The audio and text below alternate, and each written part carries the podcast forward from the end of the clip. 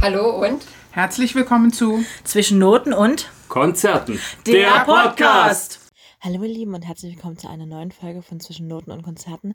Heute werde ich die Folge mal alleine gestalten. Eigentlich wollte Matthias dazukommen, aber Matthias ist momentan so busy, genauso wie Katrin und Steffi. Deswegen habe ich gesagt, ich mache die Folge alleine, ist aber völlig okay, weil es gibt so Zeiten, da ist das, wie es ist. Und ich habe über den Sänger, um den es heute geht, auch schon mal eine, einen Teil einer Folge hier gemacht. Deswegen passt es ganz gut, dass ich praktisch auch den Nachruf für ihn gestalte. Und zwar geht es heute um Roger Whittaker. Der ein oder andere wird es mitbekommen haben, dass er verstorben ist, leider. Und ich möchte so ein bisschen einen kleinen Nachruf gestalten, also ein bisschen was über sein Leben erzählen, ein bisschen was über seine musikalische, musikalische Karriere. Und ja, wer ähm, den Podcast so ein bisschen folgt, weiß, ich habe ähm, Albany schon mal vor einiger Zeit als einer meiner Titel aus den 80ern, die ich noch höre, mit reingebracht hier in, die, in diesen Podcast. Und ich muss sagen, ich habe Roger Whittaker sehr gemocht. Ich mochte seine Art.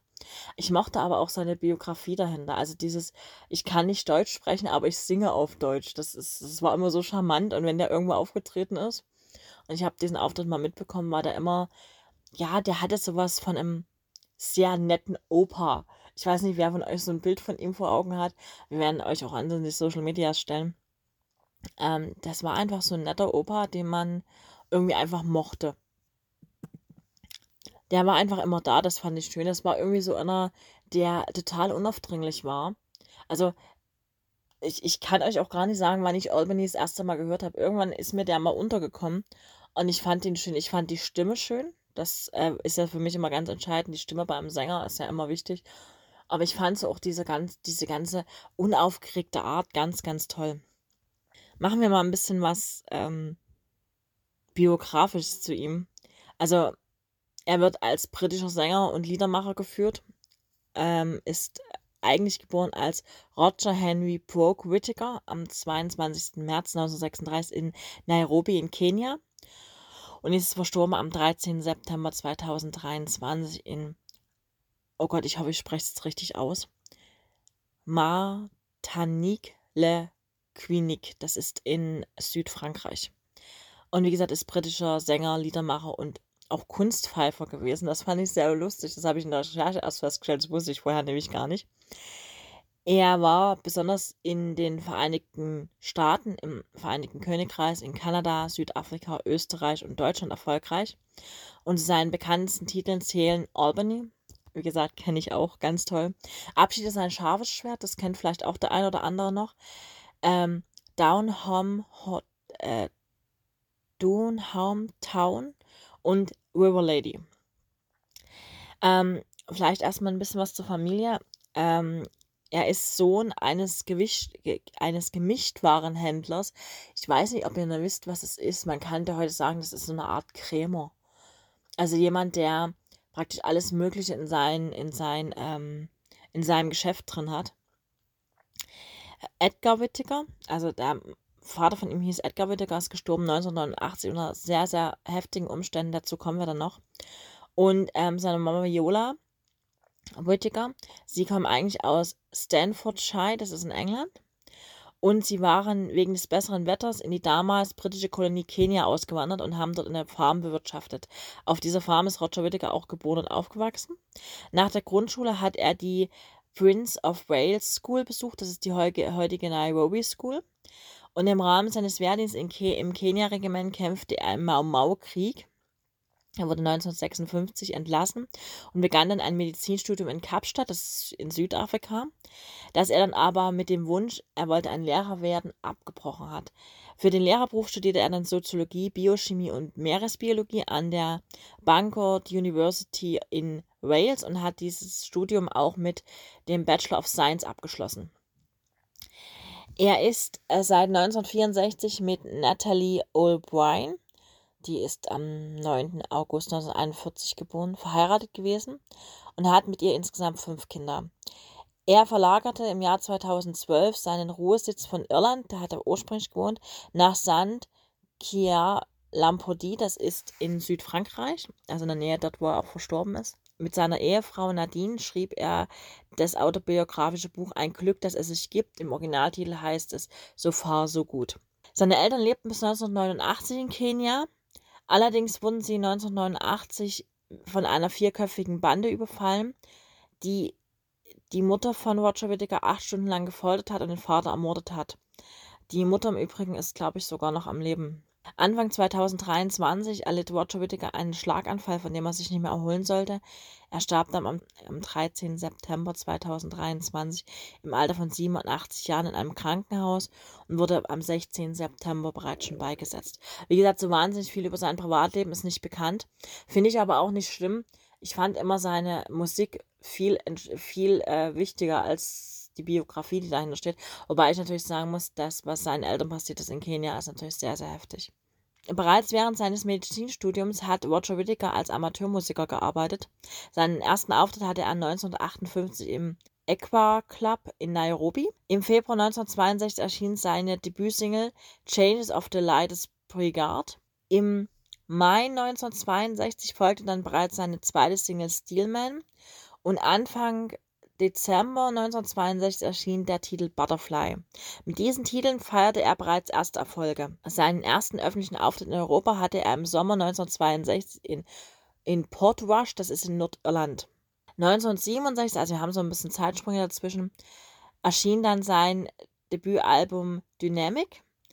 Der darauf enthieltene Titel Mexican Hustler, eine Instrumentalnummer, bei der Roger Whittaker die Melodie nur gepfiffen hat, wurde sehr populär und wurde sehr auf dem Radio gespielt. Deswegen wurde er auch als Kunstpfeifer immer wieder ähm, bezeichnet. Seine ersten größten Erfolge hatte Roger Whittaker 1969 mit seinem autobiografischen Titel Dumbhound Tall, der auf seinem zweiten Studioalbum Sis Is enthalten war und nahm auf demselben Album den später aus dem Broadway-Musical Der Mann von La Macaska bekannten Titel The Impossible Dream mit einer neuen Interpretation auf. Es gab dann weitere Erfolge in England, die ihn in den 1970er Jahren auch immer wieder ins, Aufla ins Ausland brachten, so auch in den deutschsprachigen Raum. Seine erfolgreichsten Titel aus dieser Zeit sind The Last Farewell, River Lady and I Don't Believe in It Anymore. Dabei war The Last Farewell, der sich als erste seiner Singles in Deutschland und Österreich und Amerika in den Billboard-Charts platzieren konnte, auch die meistverkaufte Single in seiner Karriere.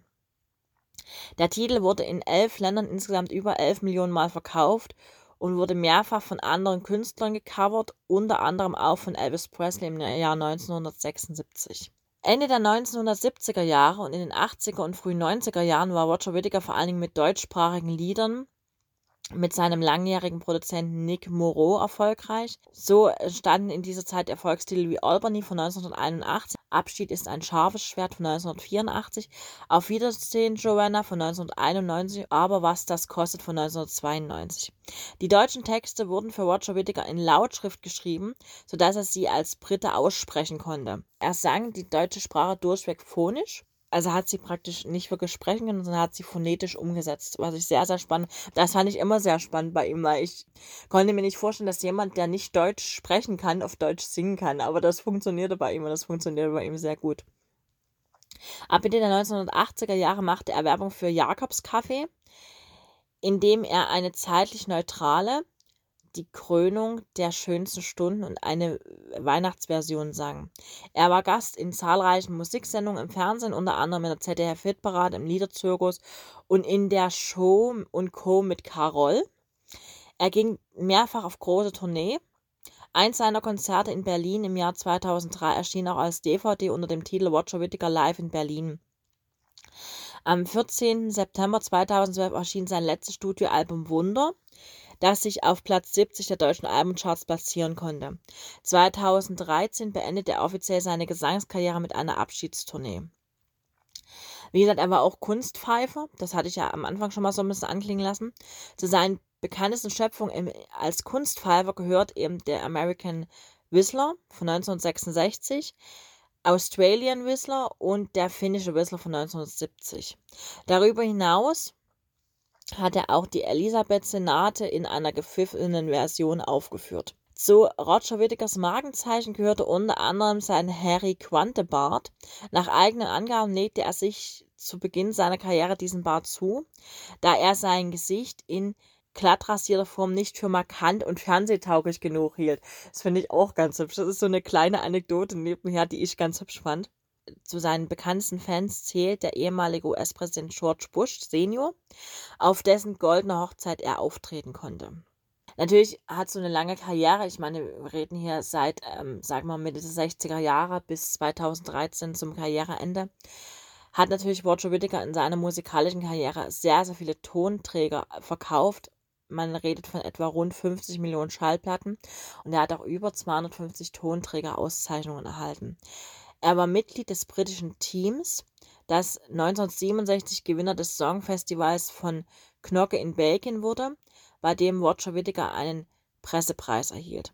Ferner gewann er mit New World in the Morning drei Goldmedaillen beim brasilianischen Liederfest in Rio de Janeiro. Darüber hinaus erhielt er den Golden Badge of Merit, das ist eine Auszeichnung der britischen Akademie für Songwriter und Komponisten.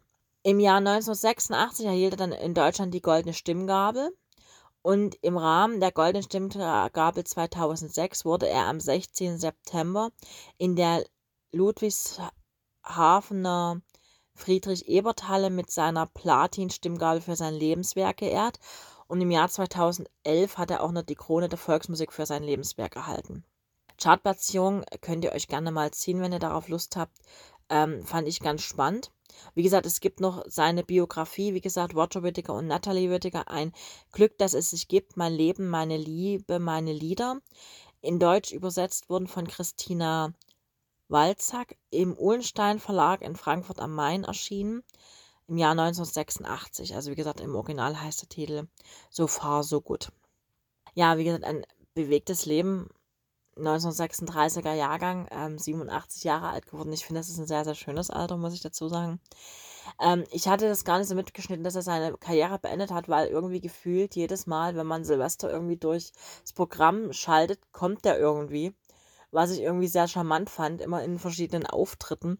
Und ja, das hatte irgendwas. Roger Whittaker hat irgendwas. Ich fand das mit dem Bart sehr lustig, deswegen musste ich euch das erzählen, weil ich fand, das ist so eine kleine Anekdote, die so zeigt, dass man sich selber so ein bisschen fernsehtauglicher machen kann. Aber wie gesagt, für mich war immer so der, ja, der nette Opa, der dann sich ins Fernsehen setzt und ähm, seine Lieder da singt. Und wie gesagt, dieses, dieses phonetische, ich habe das am Anfang gar nicht so mitgesch mitgeschnitten. In irgendeiner Show müsste er mal aufgetreten sein. Und da sprachen sie auf einmal mit ihm Englisch. Und da war ich total irritiert. Und dachte ich mir so, hä? Der singt doch auf Deutsch. Und dann haben die, äh, hat, hat man erzählt, ja, er spricht aber nur Englisch. Das fand ich total krass. Ich finde aber auch den Lebensweg sehr, sehr krass, muss ich dazu sagen. Weil in Kenia geboren, ja, und dann so die, die verschiedenen äh, Lebensstationen, ne? England, Irland, dann später Südfrankreich. Also sehr, sehr spannende, sehr, sehr spannender Mensch, sehr, sehr spannende Biografie. Ich habe die Biografie im Übrigen nicht gelesen. Ich wusste, es gibt eine. Ich habe aber ehrlich gesagt nie so, ich meine, die ist von 1986, ne? Die ist jetzt auch schon ein paar Tage alt. Ähm, ich habe die aber nie so jetzt wahrgenommen. Ich bin gespannt, was posthum noch erscheinen wird. Es ist ja meist so, dass dann posthum irgendwas noch rausgegeben wird. Vielleicht von seiner Frau. Mal gucken. Aber wir dachten, wir gestalten hier einen kleinen Nachruf, einfach weil wir hatten ihn mal im Podcast und irgendwie ist er aber ein bisschen untergegangen. Ich fand das immer sehr schade, weil ich fand ihn als Sänger irgendwie so, ich weiß nicht, das ist nicht so dieser klassische Radiosänger. Das ist nicht der Mensch, der irgendwie, den man im Radio hört und wenn man sagt, da hält man jetzt mal an, weil man die Stimme toll findet. Aber irgendwie hatte der was der hatte einfach irgendwie was. Ich kann euch das nie erklären, aber für mich hatte der was. Und deswegen, ähm, als wir das mitbekommen haben, dass ja relativ spät erst durch die Gazetten überhaupt gegangen ist, dass er verstorben ist. Ich glaube, erst so ähm, anderthalb Wochen später. Und ich habe mir gedacht, der gehört eigentlich hier rein. Deswegen heute der kleine Nachruf ich hoffe trotzdem, dass euch die Folge ein bisschen Spaß gemacht hat. Vielleicht habt ihr was Neues erfahren. Wie gesagt, ich habe in der Recherche auch neue Sachen erfahren. Von daher, ich finde es immer ganz spannend, dann mal so durch eine Biografie zu gehen. Ich wünsche euch jetzt trotzdem einen schönen Abend, Tag, Nacht, Morgen, je nachdem, wann ihr diesen Podcast hört. Wir tanzen nicht nach Braun Pfeife, ist momentan wieder ganz wichtig. Und ja, bis nächste Woche. Tschüss.